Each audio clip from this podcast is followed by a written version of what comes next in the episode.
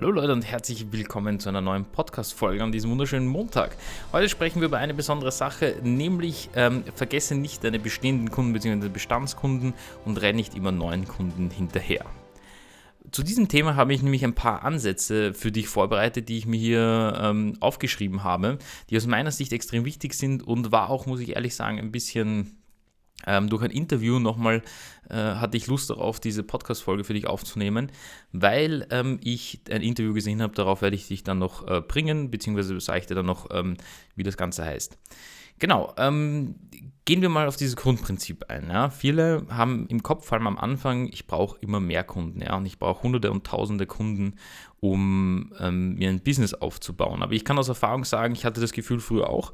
Und mittlerweile muss ich sagen, wenn ich zwei, drei oder vier der richtigen Kunden ähm, sogar auch nur im Jahr erwische, ja, um, also um meine Agenturgröße auch zu bedienen, dann bin ich darüber schon sehr glücklich und kann damit schon meine 10, 20 Prozent wachsen. Ja? Ähm, wenn ich wachsen möchte, beziehungsweise äh, ich lege da jetzt nicht zum Fokus drauf, dass ich sage, jedes Jahr muss es so und so viel wachsen, sondern ich bin da echt ähm, mehr einfach daran, dass ich schaue, dass die Kunden für mich stimmen und ich für die Kunden der richtige Ansprechpartner bin mit meiner Agentur.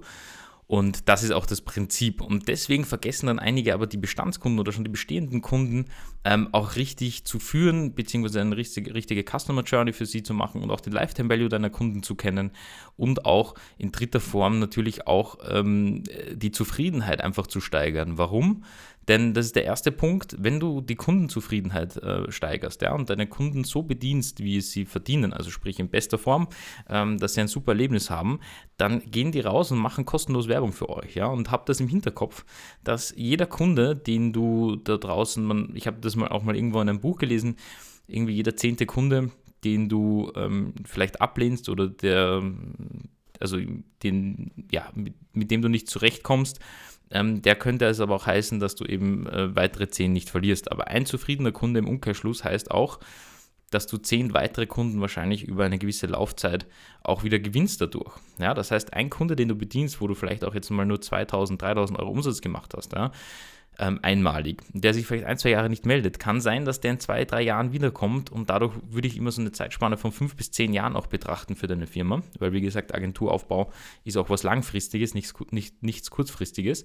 Und in der Laufzeit, also nach zwei, drei Jahren, wollen viele Kunden nochmal ein Redesign oder wollen noch etwas überarbeiten und so weiter und so fort. Das heißt, der Lifetime Value eines Kunden ist bei uns zum Beispiel viel höher als das einmalige, wir, wir buchen jetzt eine Webseite oder so. Deswegen machen wir auch manchmal nur Kleinarbeiten oder so, wenn wir wissen, wir wollen mit dem Kunden lange zusammenarbeiten oder eben auch zwischendurch.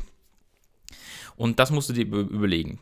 Warum ist dieses Thema heute, ähm, wollte ich es überhaupt ansprechen? Ich meine, das ist ein, ein, präsentes Thema, worüber ich immer gerne spreche und auch jeden mitgebe und ich auch im Mentoring ähm, wirklich vorbete fast, ähm, dass man eben auch die, einen Fokus auf die Bestandskunden legt. Und wenn man eben richtige Kunden hat, dass man auch nicht zwangsweise irgendwie tausend neue braucht. Ja, denn nehmen wir an, du brauchst halt, ähm, äh, du willst deine 100.000 Euro Umsatz im Jahr machen ähm, und kannst damit alles super decken und kannst, ähm, aber trotzdem hast du vielleicht noch eine, weiß nicht, eine Work-Life-Balance oder was auch immer du dir vorstellst, weil du baust dir ja deinen eigenen Beruf sozusagen.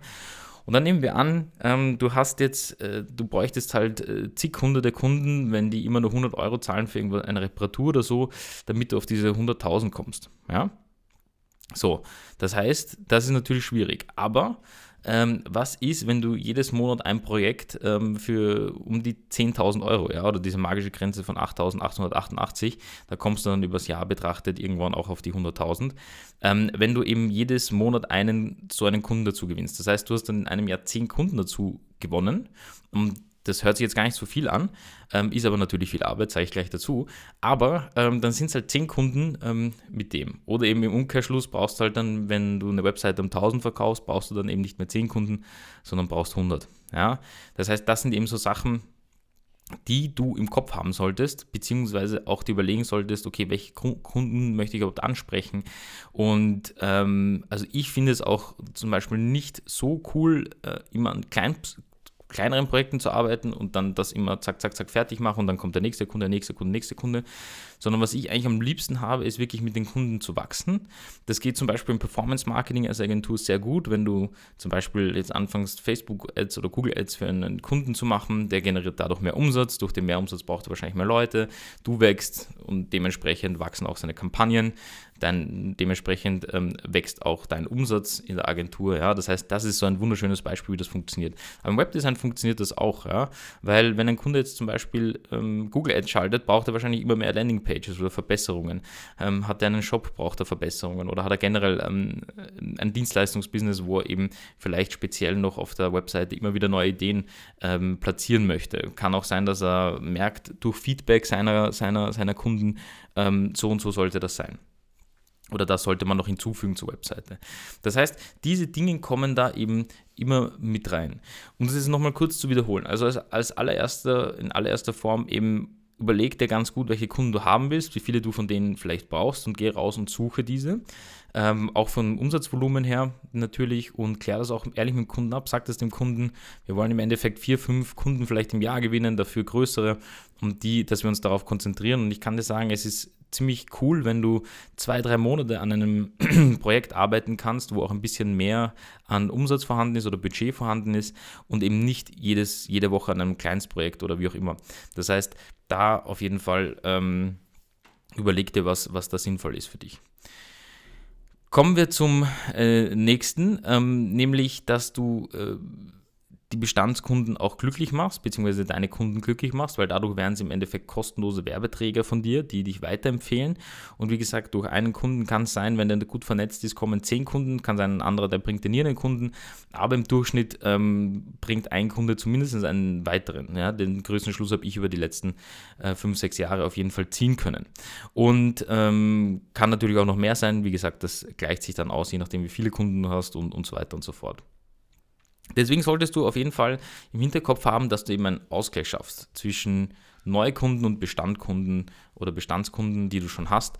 Und dass du halt hier schaust, dass deine bestehenden Kunden auf jeden Fall gut bedient sind, ähm, du aber gleichzeitig auch ähm, vielleicht dafür Geld bekommst. Also nicht nur, dass du äh, Arbeitsaufwand hast, sondern ich meine es damit wirklich, dass die bestehenden Kunden von dir auch immer wieder etwas buchen oder was benötigen oder vielleicht dich zuziehen, weil sie irgendwas Neues umsetzen wollen. Sie brauchen eine technische Planung, dann kannst du eine Beratung verrechnen und so weiter und so fort und aber gleichzeitig auch natürlich die, den Neukunden, dass du da immer die Akquise sozusagen aufrecht hältst und auch immer im Hinterkopf hast, okay, welche Akquise-Methoden mache ich da jetzt, in, in welcher Form und wie führe ich die weiter. Und wenn du das hast, dann ist das schon mal ein guter Ansatz, eben, dass du nicht nur immer Neukunden suchen musst, beziehungsweise ähm, die ganze Zeit wirklich gestresst Neukunden suchen musst, sondern dass du eben einen, einen Mix hast aus beiden. Und wie gesagt, Akquise ist genauso wichtig wie auch Bestandskunden ähm, äh, glücklich machen und so weiter und so fort. Aber wenn du weißt, wen du suchst, dann kannst du diese auch leichter finden, ja, weil die meisten wissen einfach nicht, und darüber habe ich schon auch im Podcast auch gesprochen, dass du weißt, wie dein Kunde überhaupt aussehen soll. Also welcher Traumkunde oder welchen Traumkunden hast du vor Augen, welches Budget bringt er mit sich, ähm, wie soll die Zusammenarbeit stattfinden, die Kommunikation etc. etc. Wenn du das alles am Schirm hast und dann genau eben weißt, okay, auf das gehe ich äh, los, beziehungsweise das mache ich, ja, dann ähm, kannst du da schon wirklich sehr cool und, und angenehm deine Agentur vielleicht 5, 10, 20 Prozent wachsen lassen. Und da denken sich jetzt die meisten, okay, jedes Jahr, das wäre dann ein Kunde mehr irgendwie mit 10.000 Euro. Aber so hat es halt begonnen, auch bei den meisten. Und was da für mich ex extrem inspirierend war, deswegen möchte ich dir dieses Interview auch empfehlen, ist ähm, der Gründer der Loop-Agentur, die ist hier in Salzburg in Österreich bei uns und der hat ein Interview mit Ali Malochi gemacht. Der hat die Ali Malochi Show auf YouTube und ähm, da gibt es eben auch, musst einfach nur eingeben, Loop-Agentur Ali Malochi oder Loop-Agentur Interview und dort ist äh, eineinhalb Stunden oder so weiter. Und er hat gesagt, ähm, er hat ein bisschen so diesen Vorgang erzählt, wie es auch bei ihm begonnen hat und ähm, warum sie so gewachsen sind, wie sie gewachsen sind. Also die arbeiten wirklich mit namhaften Firmen wie Puma und Co. zusammen ähm, und sind, glaube ich, mittlerweile 120, 130, 140 Leute, ich weiß gar nicht. Mm, und die und da hat er auch gesagt, wo die meisten glauben, wenn ich dich jetzt fragen würde und du kurz drüber nachdenkst, hey, wie viele Kunden glaubst du, ähm, muss der gewinnen im Jahr? Denkst du dir wahrscheinlich Tausende, ja, weil es einfach so ein riesiges Werk ist. Aber in Wirklichkeit ist es bei ihm, hat er gesagt, um damit sie immer so 10% wachsen können im Jahr, ähm, was bei ihnen natürlich auf, auf, betrachtet auf den Millionenbetrag oder auf den Millionenumsätzen, die sie machen, natürlich einen ganz anderen Wert hat, als wenn du ähm, 50.000, 60.000 Euro im Jahr machst. Aber trotzdem, ähm, hat er eben gesagt, dass wir im Endeffekt zwei unserer perfekten optimalen Kunden haben wollen, weil er möchte auch, dass seine Mitarbeiter immer an einem Projekt, er möchte ein Team an einen Kunden im Normalfall stellen, die da voll drinnen sind und auch wirklich mehrere Monate, wenn nicht sogar Jahre dran arbeiten können, weil er auch als Vorstellung das hat, dass das einfach eine, ein, ein, ein viel besseres Arbeitsgefühl ist, beziehungsweise ein Arbeitsumfeld. Genau, das heißt, schau dir das gerne an. Ich hoffe, dir hat die Folge gefallen und dir auch mal gezeigt, wie du eben nicht deine bestehenden Kunden vergisst, beziehungsweise auch eben nicht immer neue Kunden suchen musst. Wenn dich diese ganzen Themen interessieren, würde es mich sehr freuen, wenn du mir ein Feedback da lässt, vor allem an alle Apple-User bzw. Apple-Zuhörer, dass du einfach eine Bewertung da lässt und äh, mir vielleicht dahingegen auch Feedback gibst. Kannst aber gleichzeitig auch auf meine Webseite gehen, nikolaus-kolber.com und dort findest du ein Feedback-Kooperationsfeld, ähm, wo du mir gezielt auch Feedback schicken kannst oder eine Frage schicken kannst. Genau. Wenn dich das ähm, sonst generell interessiert, würde ich dir empfehlen, mal bei mir beim Mentoring vorbeizuschauen. Das ist wirklich, ähm, da kannst du mal ein kostenloses Beratungsgespräch mit mir ausmachen. Da geht es einfach nur darum, dass wir schauen, ob ich dir vielleicht noch Dinge beibringen kann, um deine Strukturen in den Alltag zu bekommen und eben auch im Normalfall eben auch deinen Kundenavatar zu finden, wo ich dich wirklich über Monate begleite ja, ähm, und nicht dich massenabfertige, wie es teilweise woanders ist, aber generell, dass du weißt, wenn dich das Thema interessiert, dass du dort vorbeischauen kannst. Ich wünsche dir jetzt nur einen wunderschönen Tag bzw. eine wunderschöne produktive Woche viel Spaß bei deinem Agenturoptimieren, das du jetzt machen kannst mit den Themen und wir sehen uns wie gewohnt in der nächsten Folge.